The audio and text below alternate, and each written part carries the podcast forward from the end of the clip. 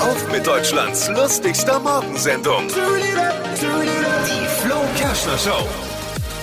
Hey, habt ihr mitbekommen, äh, bei, bei Germany's Next Topmodel ist eine der Kandidatinnen verschwunden. Echt? Ja, und ich hoffe, ich, ich hoffe mal, man hat auch im Bett von Tom Kaulitz nachgeguckt. Noch Oh, bitte.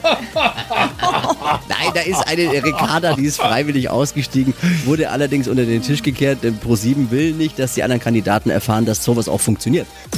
Was hat Flo heute Morgen noch so erzählt? Jetzt neu. Alle Gags der Show in einem Podcast. Podcast Flo's Gags des Tages. Klick jetzt, hitradio n1.de.